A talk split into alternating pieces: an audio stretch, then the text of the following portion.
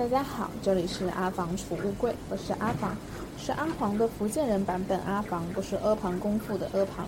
这里是存放一个女孩情绪、感受、思考的杂物间。既然是第一期，就一定要聊一聊我自己，聊聊这个播客，聊聊我们到底想聊什么，想做什么。现在是晚上的八点十三分，我面前的池塘或者说是一个小小的湖里有。此起彼伏的青蛙的叫声，我相信我是能录进去的。大家到时候应该也能感受到这种与大自然非常亲近的一个状态。我站在宿舍走廊外的一个小阳台上，这里是我每到期末的时候背书的地方，将来也会成为我在这里和大家聊各种人生的思考、故事、经历、理想，巴拉巴拉各种各样的事情的地方。我们从我为什么想要。做这个播客开始，我为什么想要做播客呢？因为我是一个创作欲望非常旺盛的人。其实我的计划是到今年的暑假再开始做播客，也就是当我从大学回到了我的家乡，我的计划是想要录一些跟我的高考的故事，还有跟我的家乡有关的一些事情、一些知识。但是呢，在这个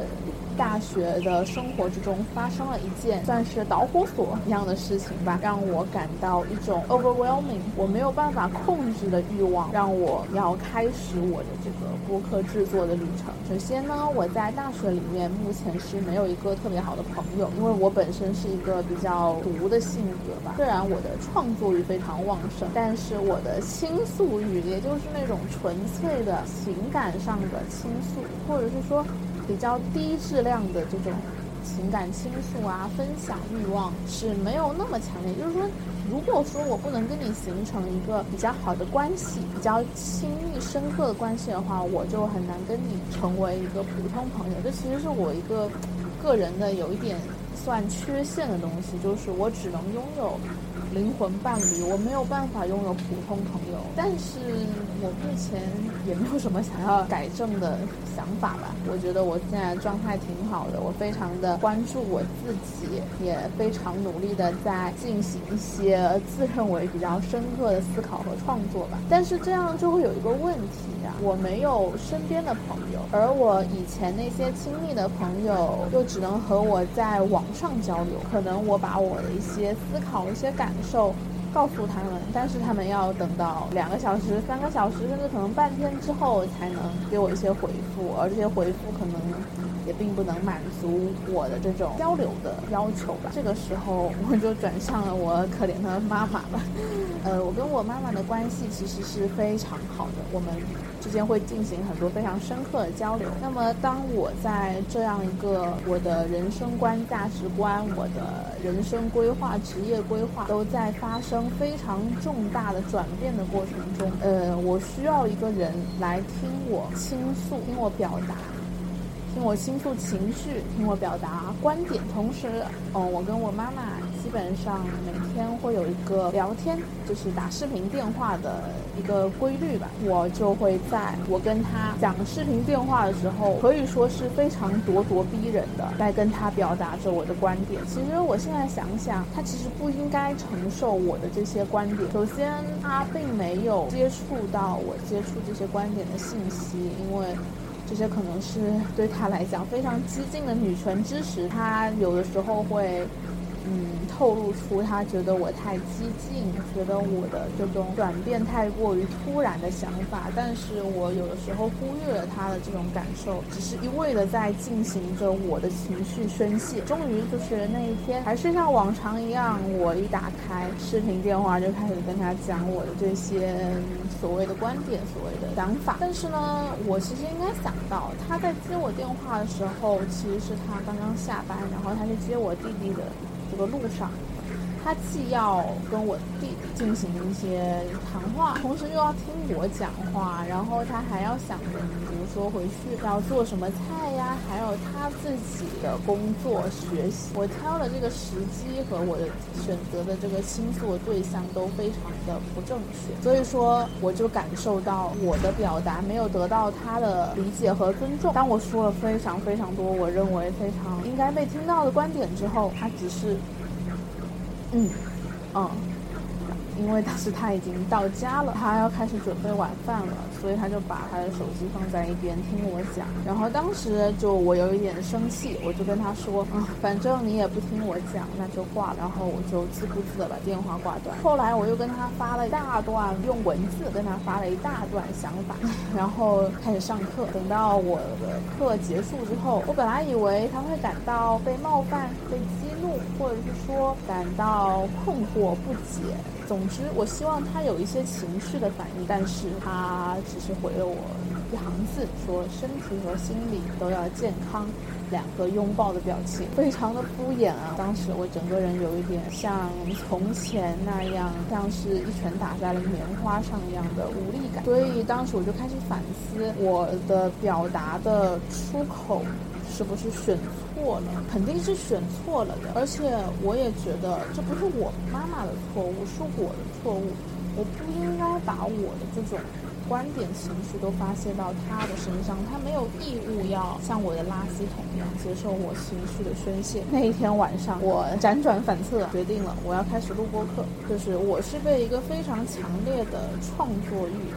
驱动着来开始这一档播客的，但是你们可能会发现，我今天录播客是一个比较冷静的状态，甚至还有一点不知道说什么的感觉，因为呢，这个播客已经录过一遍了。上一个播客录的呢，其实是非常的顺利，因为那就是在我跟我妈妈进行了这一场无效沟通的第二天，我就拿起了我的耳机和我的手机，也是站在这个阳台上，在当时风呼呼吹的一个。的环境下录了二十六分钟，语速也很快，然后情绪也比较激烈的说了。呃，二十六分钟，我的录制设备我也一直在说，其实只是一个我已经有一点坏掉的蓝牙耳机，所以说我没有办法把那个杂音给去除。后来我也试图学习了一下一些音频剪辑的软件，但是我发现好像并不能实现我的这个目的。而且我想啊，与其我去学习那个音频软件怎么剪、怎么降噪，我还不如直接重新录一遍。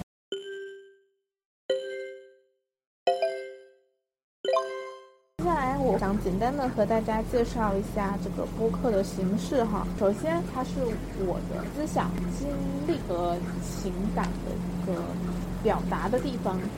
思想，也就是说，我现在的观点。我现在在想些什么，我就会将它表达出来。我个人是非常反对对于言论的审查的，所以说只要我说的东西没有被明令禁止，我想说什么我就一定会把它表达出来。这里可以稍微岔开一点点。说一下我对于言论审查的反感，我是非常拒绝去做自我审查、自我阉割的这样的行为。大家也可以想到哈，如果我的创创作欲如此旺盛的话，我以前肯定是不可能是一个完全没有表达过的人。也写过一些些些些的公众号，当然那个其实只是把我当时在高中，呃，包括像现在读大学读了一火火的。这么一些日常生活之中的一些小小的感悟，写成那种散文一样的片段，建了公众号，有发在上面。自己印象比较深刻的是，我当时有用到过“今夜”这一个词语吧。当然说，我们如果说在微博或者说其他平台上，可能会把认为这个词可能是屏蔽词，然后把它进行一些谐音的处理，但是。当时我是直接把这个词语就正常的放在我的文章里面，然后发出去。当然，因为我的文章本来也没有人看，所以说他也没有面临什么退回啊之类的。哦，对，还有当时，嗯，在我后面公众号分享的读书笔记的时候。有一本书是在中国大地上这本书，那本书的作者其实提到了很多关于文化大革命的事情。在编辑文本的时候，其实就经历了一些事情。当时我在 OneNote 上把我的这些摘抄的句子和我的感悟都写完之后，我需要把它发送到编辑微信文章的地方。当时我就把整篇复制粘贴，然后通过那个文件传输助手想要。在手机和电脑之间就是发过去，但是当时就一直发送失败，当时就感觉到了，因为我里面提到了“文化大革命”这个词，但是我还是坚持把它发过去了。我当时有想啊，我要不要改一下？但是我当时的想法其实和现在也是一样的，就是我其实大概的知道有哪些观点，有哪些词语是能说的。有哪一些是不能说的？但是我甚至可以说是矫枉过正的，不愿意进行自我审查、自我阉割，因为我反对那样的行为。我的行为就是，只要没有人明令禁止，甚至他明令禁止，我也不管，我要说出来。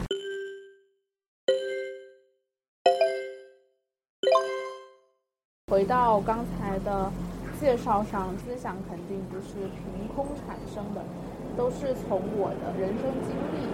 和我读过的书中来的。啊，现在现在有飞机经过，我不知道会不会录失败，所以我觉得我得停一下。感觉好像在上课，好像上课的时候也会有这样的状况，就是飞机经过，然后老师说的话我们听不到了，然后我们要为这个飞机有。几秒钟，好，飞机走了。好，刚才我们说到，这除了分享我的思想之外，还有可能会涉及到比较多的是我的人生经历。因为思想不是凭空产生的，思想都从经历和我读过的书中来，所以说我一定会涉及到非常多的我的人生经历，而且我的人生经历也是非常好懂的，因为我也没有多大吧。目前唯一经历过，我认为比较值得分享的。一些历程就是我的初中和高中，都分别有一段比较值得分享的经历，心理转变的过程。关于播客的形式，目前我主要是跟大家单口，主要呃，目前我主要是进行单口播客的创作，因为我刚才也说过了，没有人陪我，怎么又有一架飞机经过了？嗯，就是目前主要是单口，因为。没有人陪我，但是当我。这个上学的地方回去之后，会有一个经常跟我一起交流，然后和我一起听各种播客的朋友。我们可能会一起录好几期播客吧，因为我们可以说的东西还挺多的。除了我们共通的思想、共通的情感，还有我们可以互相帮助回忆一下一些以前的经历。我肯定会聊的是关于高考，关于我的一个减肥的经历，减肥和结束减肥的经历。还有一个就是我非常想以一种。美食播客的形式来介绍我的家乡。我的家乡是一个非常非常小、非常不知名的山城。但是当我从他的怀抱中离开之后，我发现我还是很爱他的。可能也不是说爱吧，就是一种难以割舍的对于家乡的情感。但是。这种归属感没有那么强烈，也无法解释，但是没有办法割舍，也让我非常想借介绍我的家乡，来回顾一些我自己独特的成长经历吧。或许我们可以把这些独特的成长经历称为，在这个生活和表达都越来越同质化的世界里的一点点主体性吧。我还是非常珍惜它的。这些大概就是关于这个播客的全部了。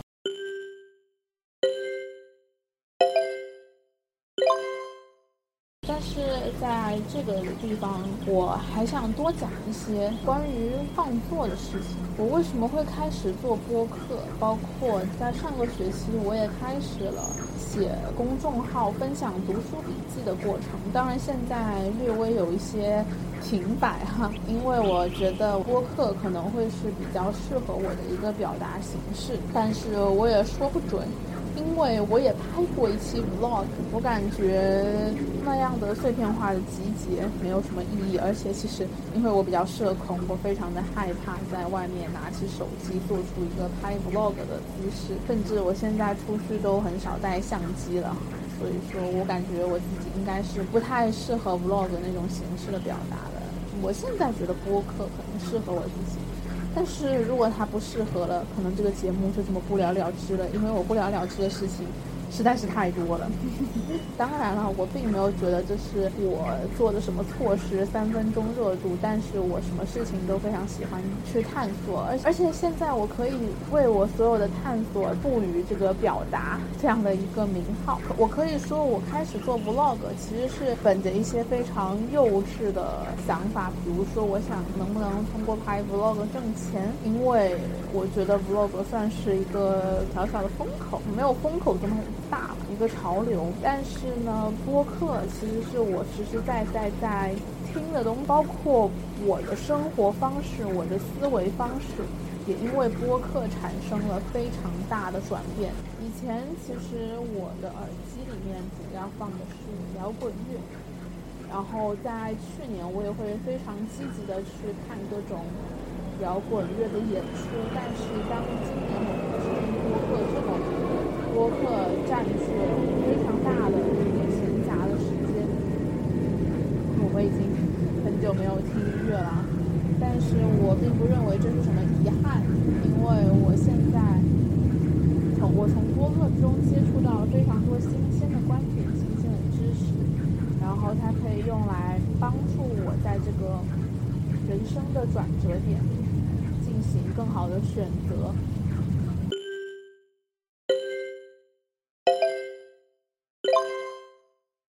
为什么会想要开始录播客，包括开始进行一些公众号的创作，其实是。受到了播客的影响，我非常的被莫布谷那种强烈的、有激情的表达的冲动所感动，所以我也希望通过表达来实现自己的主体性。其实，在莫布谷的这种呼吁之前，我自己就有一些小小的想法，因为我是一个所谓的反消费主义者，一直不是会有一个口号是。也不是口号，或者是说是一种现象，对于一种现象的总结，叫做 “You are what you buy”，就是包括我今天背那个传播学概论的时候，也提到了这一个现象。它是从一个符号化的角度来解释的。人与人之间的交流，其实很多时候都是一种符号意义的交流。在我们现代的这个生活当中，我们会创作出越来越多的符号。然后让我们的交流可能变成了一种只是符号的交流。那我对这个的理解可能是这样的：就是首先我们对一个人第一印象，比如说我们看他穿的衣服，消费主义就是在创造这样的符号，就是。给一个品牌定下一些使用这个品牌的，就是具有某种生活态度、生活方式的人。如果我向往、我认同这样的生活方式，我就要花费一些溢价来购买这些商品，然后通过使用这些商品向周围的人传达这样的一种符号。刚才又想到了另外一点，我记得课本里面有一句话，就是说我们生活的空间已经越来越成为。符号的空间，其实我觉得我们的交流如果更加有效的话，可能是交流一种情感，交流一种观点。比如说，我们在这里我说话，我录这个播客，你们慢慢的听，把这快一个小时的播客听完，然后我们可能进行一些深度的交流，包括我非常喜欢的，甚至可以说是我的亲密关系的全部的，就是这种。Soul mate 灵魂伴侣式的关系，我希望进行的是一种非常深刻的情感共鸣。但是呢，可能在我们的生活中，当我们想要维持一些普通朋友的关系的时候，我们更多进行的可能是一种符号化的交流。比如说，我们在自我介绍的时候会说我的爱好是什么，而我们在介绍自己的爱好的时候，我在想。这是我刚才突然冒出来的一个想法，就是我们是不是其实在进行的是符号化的交流？因为每个人对于爱好的认知是不一样的。当时我就记得我认识了我隔壁班的一个人，当时因为小组作业加了他的微信，然后当时我发现他是听摇滚乐的。在当时我每天的生活被摇滚乐大大占据的时候，我就很开心的去问他：“哎，你是不是听摇滚乐啊？”但是呢，我当时会发现，首先，比如说我跟他听的音乐形式不太一样，再比如他表达他对音乐喜欢的形式，所以他其实是有在进行一些音乐的创作的。而我更多的是，我可能还停留在学架子鼓啊，然后去看演出这样一个跟随的状态。所以说，我们对于我们爱好的解读和爱好对于我们的意义是不一样的。但是我们可能会都把它表达为一个符号化的东西，叫做我们都听摇滚乐，甚至在互联网上可能会有人说我们都是滚人，我们会进行这样的一些交流，包括可能说追星会是一个更加明显的例子，包括像现在很多人都会用各种各样的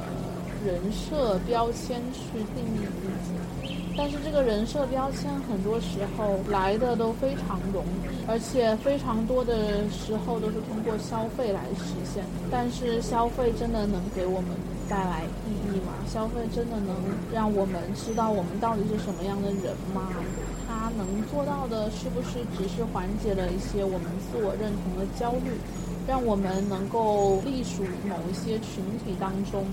这些都是一些问题，也是我的一些反思。因为我目前其实是处于一个疏离于所有群体的状态，而且我非常的享受这样一个疏离的状态。在听放学以后之前，我就有一个非常模糊的认知，叫做我不相信 you are what you buy，我相信 you are what you create，你是你所创造的一切，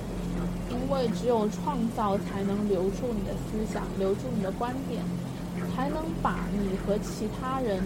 那些最细微的不一样的地方表达，这些创作、这些作品，才是真正能够说明你到底是谁的东西。所以现在，我希望以后当我开始去自我介绍的时候，我不希望再说我喜欢什么，而是说我创作过什么，这些是我的作品。如果你想了解我，你不应该基于你对这个群体的认知，对我有一个基础的印象。你不应该认为你喜欢摇滚乐，所以你会有一些喜欢摇滚乐的人共有的性格特点，所以我就认为你是这样的人。而是我希望把我的作品拿到你的面前，告诉你这些是我创作的东西。如果你想了解我，就从这些作品中了解我。我就是我的作品，感觉这是一个非常适合停下来的时候。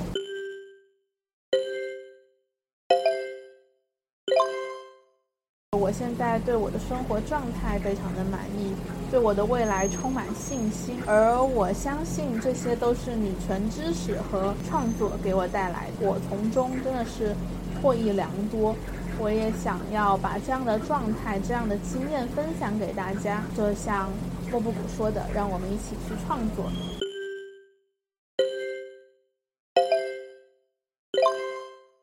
这里是阿房储物柜，存放一个女孩情绪、思考、感受的杂物间。这是第一期，我们下期再见。